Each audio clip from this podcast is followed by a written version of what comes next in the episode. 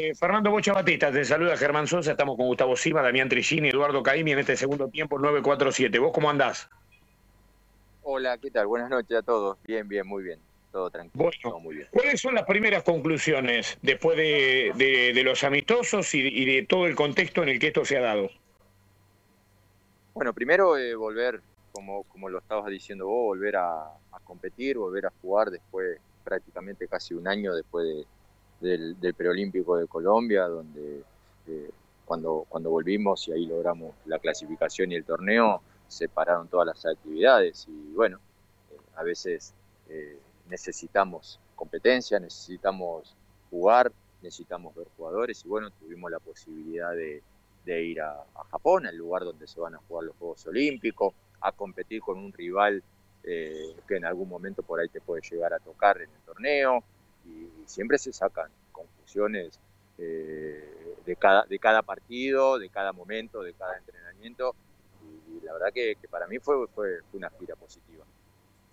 Sí, me imagino. Y además se ha ratificado, fundamentalmente en el primer partido, hizo el gol de cabeza, porque yo no sé cuánto tiempo hacía que no sucedía que, que el, técnico del, sub-23, que a ver, ya, o, de, o, de, cualquier juvenil, digo, pero sobre todo los que están en la puerta de la selección mayor también, eh, que mm, que encuentra un jugador y se lo valoriza al club, cuando en realidad a veces suele ser al revés, porque hasta a esa altura muchos jugadores ya empezaron a tener rodaje en sus clubes y después la selección los convoca ante esta circunstancia. Pero lo de Gaich es un hallazgo de ustedes, 100% en San Lorenzo no tenía lugar y me parece que la venta que el jugador después tuvo tuvo que ver mucho más con lo que había hecho con ustedes en la selección que con lo que había hecho en su propio club. Sí, puede ser, tuvo más, más participación desde la sub-20, bueno, ahora en sub-23 que, en su propio club. En su momento quizás eh, cuando, cuando Adolfo empieza a aparecer y empieza a tener minutos en, selección, lógicamente tenía, tenía competencia en su propio club, en ese momento como Landi, como Vareiro, y por ahí tenía más partidos en, selección y, ahí está el mérito de él, que cada, cada partido, cada torneo que le ha tocado jugar por la situación que hacíamos hacia él, la ha aprovechado y, bueno, y lo sigue haciendo en cada oportunidad que tiene de jugar, eh, lógicamente va creciendo, va creciendo como jugador, como persona, hoy está en otro fútbol, donde eso también te, enriquece y te hace, te hace crecer como futbolista. Y bueno, como digo siempre, eh, después todo mérito de él. día a día dentro de la cancha trata de, de, ser mejor y sabemos que dentro del área es un jugador que lo dejas le das un centímetro y sabes que, que, que es letal y bueno, ojalá siga de esta manera, por nosotros, por la selección y también por él, ¿no? Bocha, Gustavo Sima te saluda, qué gusto. Hola Gustavo, ¿cómo estás? Algo que me llamó la atención eh, del segundo partido eh, fue que por primera vez en la historia de los enfrentamientos entre argentinos y japoneses, ellos eran más altos que nuestros pibes.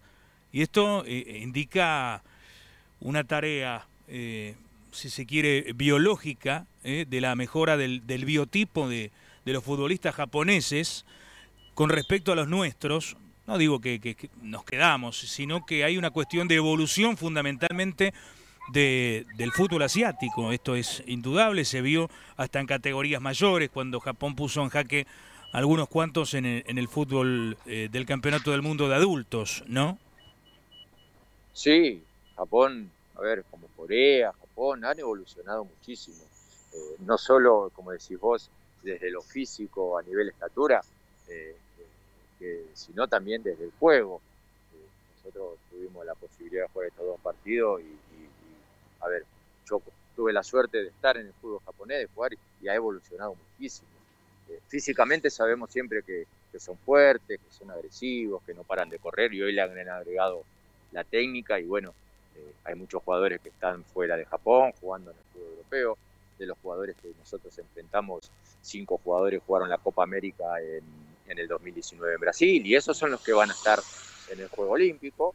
Al ser locales, lógicamente, es un club donde tienen que estar al máximo nivel. Por eso digo que, bueno, hay que prepararse de la mejor manera porque, bueno, cada selección va a ser difícil, pero esto de que decimos de, de Japón eh, es así, es una selección que ha evolucionado y bueno, hay que tener los cuidados necesarios si, lo tocas enfrentar, ¿no? ¿Y cómo fue la experiencia de cara al Juego Olímpico en los habitantes japoneses? Veíamos aquí los dos partidos y había mucha gente en la tribuna, obviamente con los cuidados del caso. ¿Qué experiencias se traen al respecto?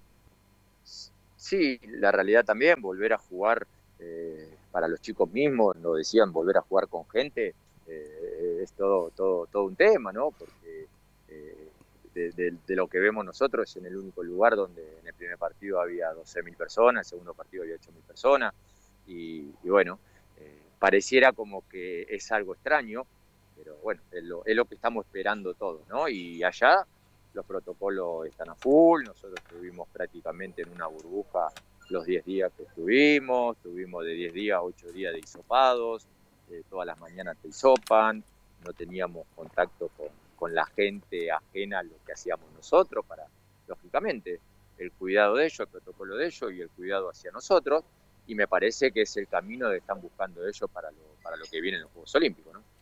Bocha, Damián Tricini, gusto de saludarte, el placer de, poder hablar un ratito con vos, siempre tan amable, te agradecemos. Eh, eh, ¿Qué experiencia tuvieron en estos días en Japón con el tema de, del COVID? ¿Qué viste allá? ¿Cómo son los cuidados? ¿Cómo está la situación em, en Oriente, en el lugar que en los lugares que estuvieron ustedes? ¿Cómo se movieron? ¿Qué viste de diferente o de parecido a lo que nos toca en el día a día eh, aquí?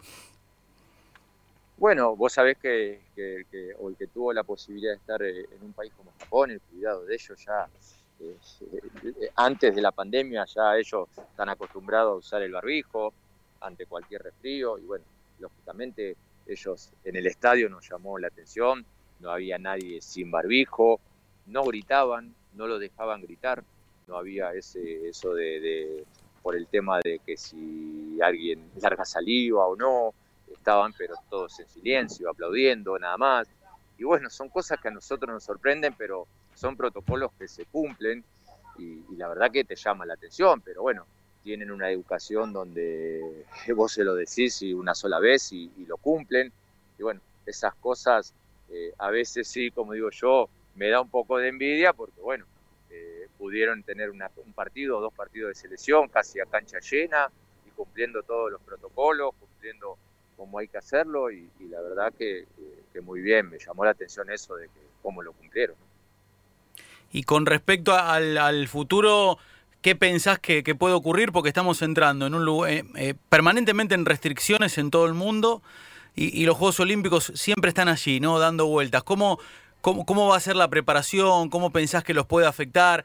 ¿En qué eh, situación particular te preocupa? Porque he visto que tuviste que armar una lista y después desarmarla y hacer otra convocatoria. La oficial salió en los últimos días antes del viaje, pero eh, hubo clubes que lo negaron. Por ejemplo, no solo Boca y River. Banfield negó a Galopo, por ejemplo. Tanto es así que a Galopo está, lo está siguiendo la Sub-23 de Italia, porque los papeles le dan, digo, e, esas limitaciones que se presentan hoy, porque hay un campeonato en disputa. El día de mañana por, el COVID y las restricciones, los amistosos que ustedes puedan jugar, ¿cómo pensás que se puede llegar a dar ahora el proceso previo a los Juegos Olímpicos? ¿Cómo va a ser tu laburo? A ver, eh, primero ojalá que colaboren, que colaboren todos para poder formar eh, un buen equipo, un lindo grupo y después formar el mejor equipo para ir a jugar. Sabemos las restricciones que hay en distintos países de Europa, que no ha pasado, que bueno, en algunos lugares no han podido salir los jugadores y por eso teníamos que cambiar las, eh, toda la lista y todo lo que estábamos armando. Y después, bueno, lo que corresponde al fútbol argentino, después cada, cada, cada uno dirá la colaboración que va a tener. Sí, lo que yo digo es que nosotros fuimos a jugar dos partidos donde vos sabés que si no estás bien armado, si no vas bien preparado, eh, no va a ser nada fácil. Entonces, eh, ojalá que a partir de junio, cuando nosotros iniciamos la, la preparación, podamos contar con los jugadores que uno desee, ¿no? ¿Y vos crees que los dirigentes están en, línea con lo que vos pensás? Hablo de la plana mayor de AFA para acompañarte en esto, para que sean firmes, para que, bueno, como va a ser una fecha donde no, no va a haber eh, en realización de torneos a ningún nivel, ya me parece que a esa altura no puede, no puede haber eh, negativas, ¿no? Sí te van a complicar la preparación, porque cada vez que jueguen un amistoso van a estar definiendo algo, jugando por algo, y cada club siempre puede tener una excusa. y otros tuvieron la predisposición de dártelo igual. por eso yo siempre digo que, valoro mucho los jugadores que vienen y las instituciones que, siempre piensan en selección. Después, a ver, en definitiva, yo no es que, uno no quiere correrse, pero lo único que me toca a mí es citar jugadores nada más, ¿no? Y después esperar a ver qué, es la respuesta de los clubes. Pero yo creo que para esa fecha no vamos a tener problema. Acá, fin de mayo, 31 de mayo, terminan todas las competiciones, no solo en el fútbol local, sino en el europeo también, eh, en Estados Unidos. Eh, jugadores que, uno pueda tener en cuenta. Y, bueno, después lo que hay que hacer es empezar a trabajar. Nosotros ahí no vamos a tener un impedimento de campeonato, de calendario. La idea es que, para el mediado de junio o el 10 de junio empezar ya a entrenar, empezar a trabajar para, para después ya terminar de dar la lista final. Así que yo siempre digo, lo único que espero es la colaboración de todos para formar una selección que tenga que, estar a la altura de un juego Polaco. Sí, eh, si querés, ¿cómo te va? Un abrazo, Fernando. Eh, por supuesto, Bocha, si querés reflexionar y si no, no a partir de lo que vos estás explicando con tanto cuidado, que los dirigentes apoyen y demás, porque en todos estos días que vos estuviste afuera, te imaginas que el debate resurgió, ¿no? Este, y hasta algunos, por ahí se escuchaban algunas voces, no, que tal jugador se fue a pasear porque el técnico lo pone o lo deja de poner. Y la verdad que hay mucha hipocresía, Fernando. Si vos querés, metete en este tema. Y si no, nada, dejala correr.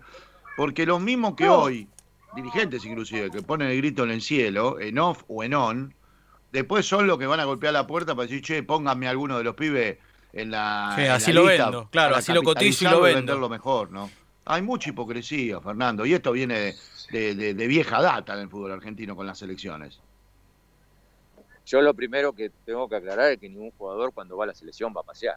Eh, ya ponerse la camiseta de la selección o estar citado, eh, eh, le ves la cara, le ves las ganas a los jugadores están citados y, tienen ganas de estar, les toque jugar o no les toque jugar.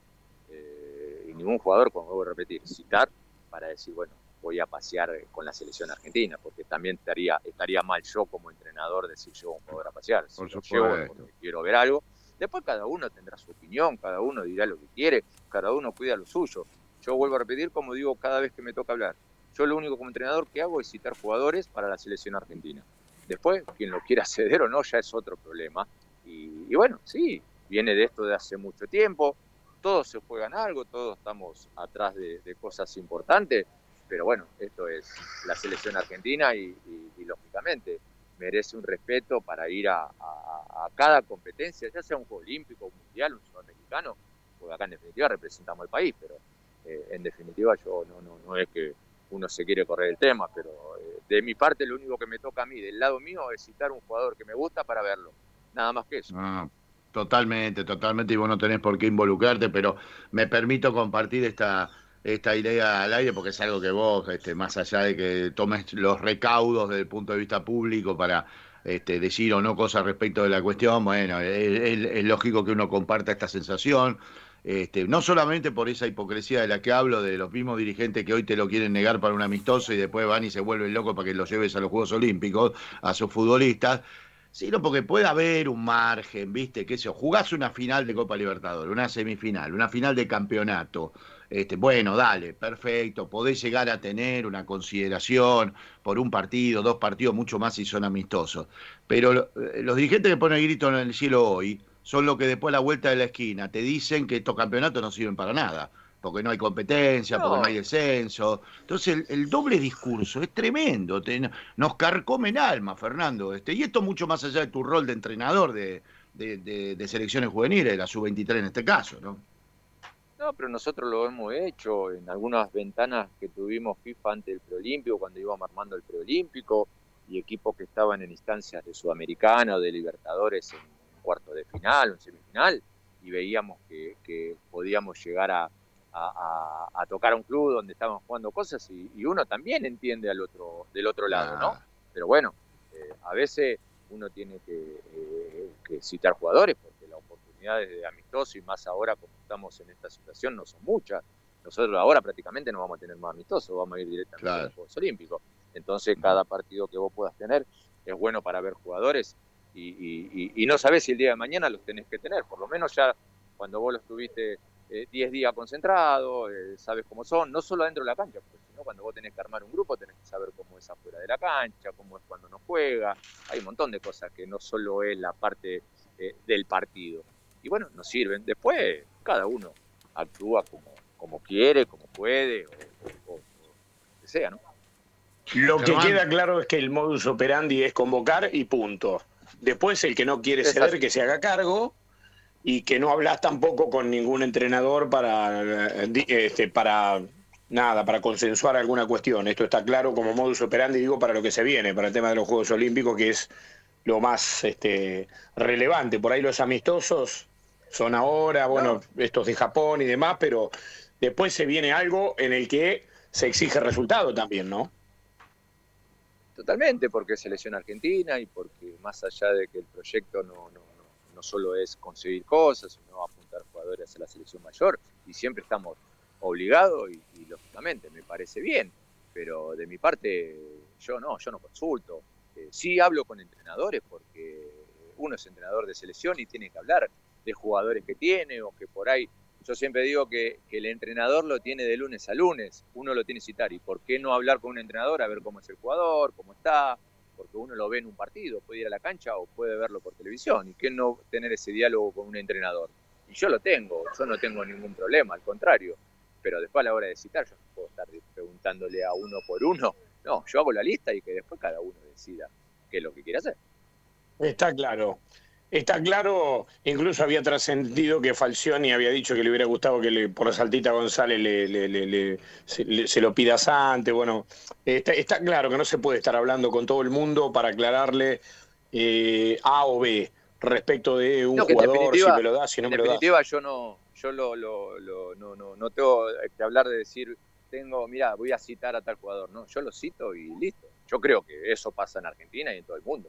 ¿No? Vos citas un jugador y listo. Ahora, si el jugador está lesionado o tiene algún problema, como no ha pasado, mandan un informe a AFA y, lógicamente eh, se da de baja. Pero después yo no tengo que andar preguntándole a cada entrenador si lo puedo citar o no a la selección argentina. Está claro.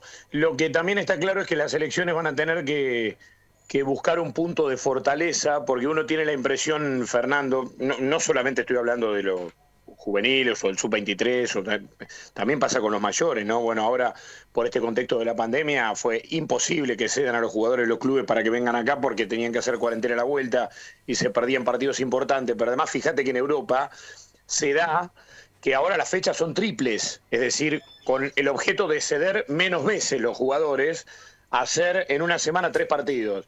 y hay una rotación incluso grandísima de formaciones de los equipos para jugar eliminatorias en, en las elecciones también por, por la carga de la temporada. Entonces, es como que a las elecciones le van cercando la realidad y, hay que buscar un punto en el cual luchar contra esas incomodidades también, ¿no? Y seguro, y bueno, tendremos que, que adaptarnos a los que hoy nos toca estar en selección. Nos tenemos que adaptar a todo, a todo esto que estamos pasando, ¿no? Que ojalá pase rápido y volvamos después a la normalidad y, y, yo digo que eh, uno tiene que estar preparado, hay que prepararse y, como digo siempre, mirar para adelante y tratar de ser positivo y pensar en lo que va a venir de la mejor manera posible, porque la realidad es que, estamos viviendo cosas que son atípicas a un calendario, a una preparación, a una planificación, y bueno, uno tiene que ir también en la corriente esta, ¿no? De que está preparado, que podés jugar tres partidos en diez días, eh, que jugadores que por ahí tenías en cuenta no podés tenerlo porque no lo dejan salir del país, eh, por, por, por tema protocolo. Y bueno, esto nos lleva a que, también los entrenadores y en selección hay que estar preparados para todo eso. Gracias por atendernos, ¿eh? Gran abrazo. Abrazo grande, que tengan buenas noches. Igualmente.